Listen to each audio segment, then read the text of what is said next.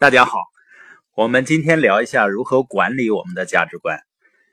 呃，因为要根据价值观来生活是并不容易的。为什么呢？因为你的价值观每天都会受到那些不信奉他的人的考验。像我的第一份工作是在一个化肥厂，呃，国营企业，可能很多人认为这是一个很有保障的地方。我当时并不知道，我骨子里面是喜欢自由的。只是觉得呢，那份工作对自己来说是一份束缚，所以就没几个月我就离开了那个化肥厂。呃，后来我知道，你像我当时的周围的人都会极为反对，甚至反感我的做法，因为对于把安稳放在第一位的人来说，呃，你放掉自己的工作那是很难接受。后来我听说，我大舅甚至在家里蹦着高高的喊说：“广辉这孩子内向的八竿子也打不出那个什么，呃，自己出去还不饿死在外面。”实际上这里面没有谁对谁错，他就是每个人认为对于自己的人生来说最重要的东西是不一样的。所以，如何管理像价值观这样的抽象的东西呢？就是你可以把价值观转换成具体的形式，呃，要列出清单，呃，我会把它写在手机的备忘录上，然后呢，每天去看，呃，用价值观来衡量你每天做出的选择，啊，在适当的时候呢，去谈论你的价值观，这样不仅会在脑海中加深，啊，帮助你去实践它们，而且会提高你的责任感。好的商业领导者都明白不断讨论价值观的重要性。当你全心全意的信奉自己的价值观，并不断的说出来，你就极大的提高了自己活出其中的机会。另外呢，将你的价值观跟每天的行动去对比，实际上一个人知道和行动之间的鸿沟，比无知和知识之间的鸿沟更大。一个人知道了不去行动，实际上。不是真的知道，真正的知道一定是会行动的。一个人如果确认并说出自己的价值观，却不去实行，就像一个销售员向顾客许诺，然后不去送货一样，在商界上呢，这个销售员就没有任何可信度了。在人生中呢，这个人就失去了自己的人格。所以，价值观和行动之间的不一致，会造成个人生活的混乱。如果你谈论自己的价值观，却忽略实践，你就会不断的贬低你的人格和信誉。还有一点就是要抛开感觉，活出自己的价值观。很多人啊，在价值观和感情矛盾时陷入了麻烦。当你感觉良好，每件事情都能如你所愿进行的时候，坚持活出价值观并不是难事儿。但是，如果你的价值观决定你采取的行动会让你受伤或者受损失的时候，呃，人就很难照着价值观做了。比如说，你的价值观之一是诚实，而你在大街上发现一袋你怀疑是偷来的钱，把钱交给警察对你来说不算太难的。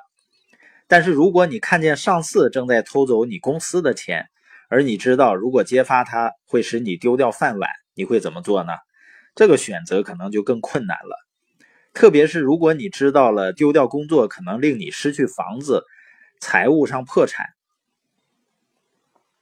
呃，成功的人呢，总是不管自己的感觉如何而做正确的事情，他们不指望事事都感觉良好再去行动，他们是先行动，再希望感觉能跟上。最难的决定实际上是生活中每天的那些小事比如说。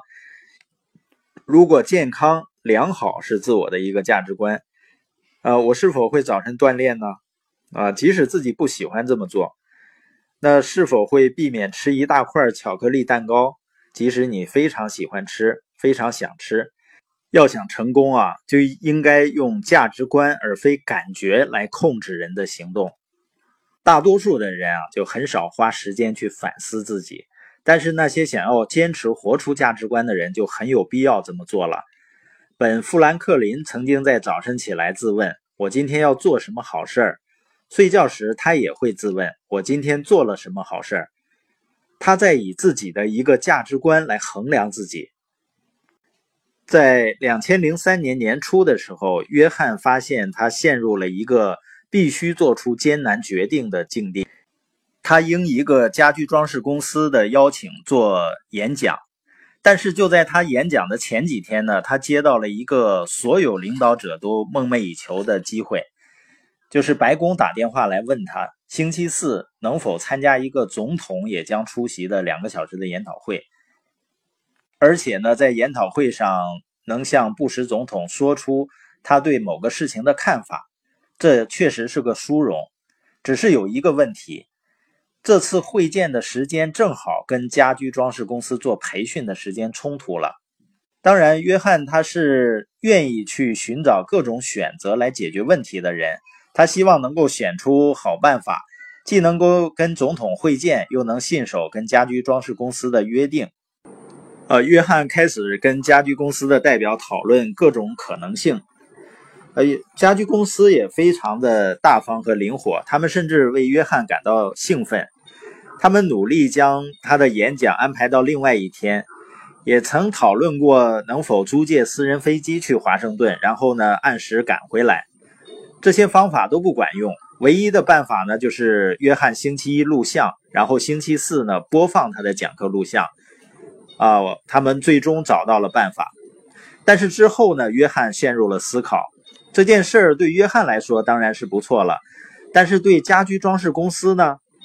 约翰在想：难道承诺不是我的个人价值观之一吗？我不是曾经教导我公司的员工，告诉他们做每件事儿都要承诺百分之百的卓越吗？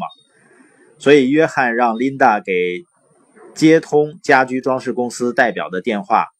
约翰说：“请允许我问你一件事儿，你愿意要哪样？我本人到场还是录像？”答案当然是本人到场了。好的，约翰说：“我会像约定的那样，周四到场。”约翰挂上电话，让琳达替他向白宫表达了遗憾。一个领导者最喜欢的莫过于跟其他领导者会面讨论领导力，所以错过这次会面确实让约翰非常失望。但这么做却是对的。约翰基于自己的价值观行事。那约翰是否总是做的对呢？当然不是。但是呢，他一直努力诚实的实践自己的价值观。当然，这是最为重要的部分。具有讽刺意味的是，跟总统的会面最后一刻被取消了。由于伊拉克局势，布什总统不得不临时会见英国首相布莱尔。如果约翰基于对这次机会的感觉做出了相反的决定，他会多么失望啊！他没有辜负家居装饰公司的员工们，给自己的价值观和诚信打折，依然没能与总统会面。选择每天接受并实践良好的价值观，你就选择了人生的更高境界。你会走向一个你总是感觉良好的人生方向上。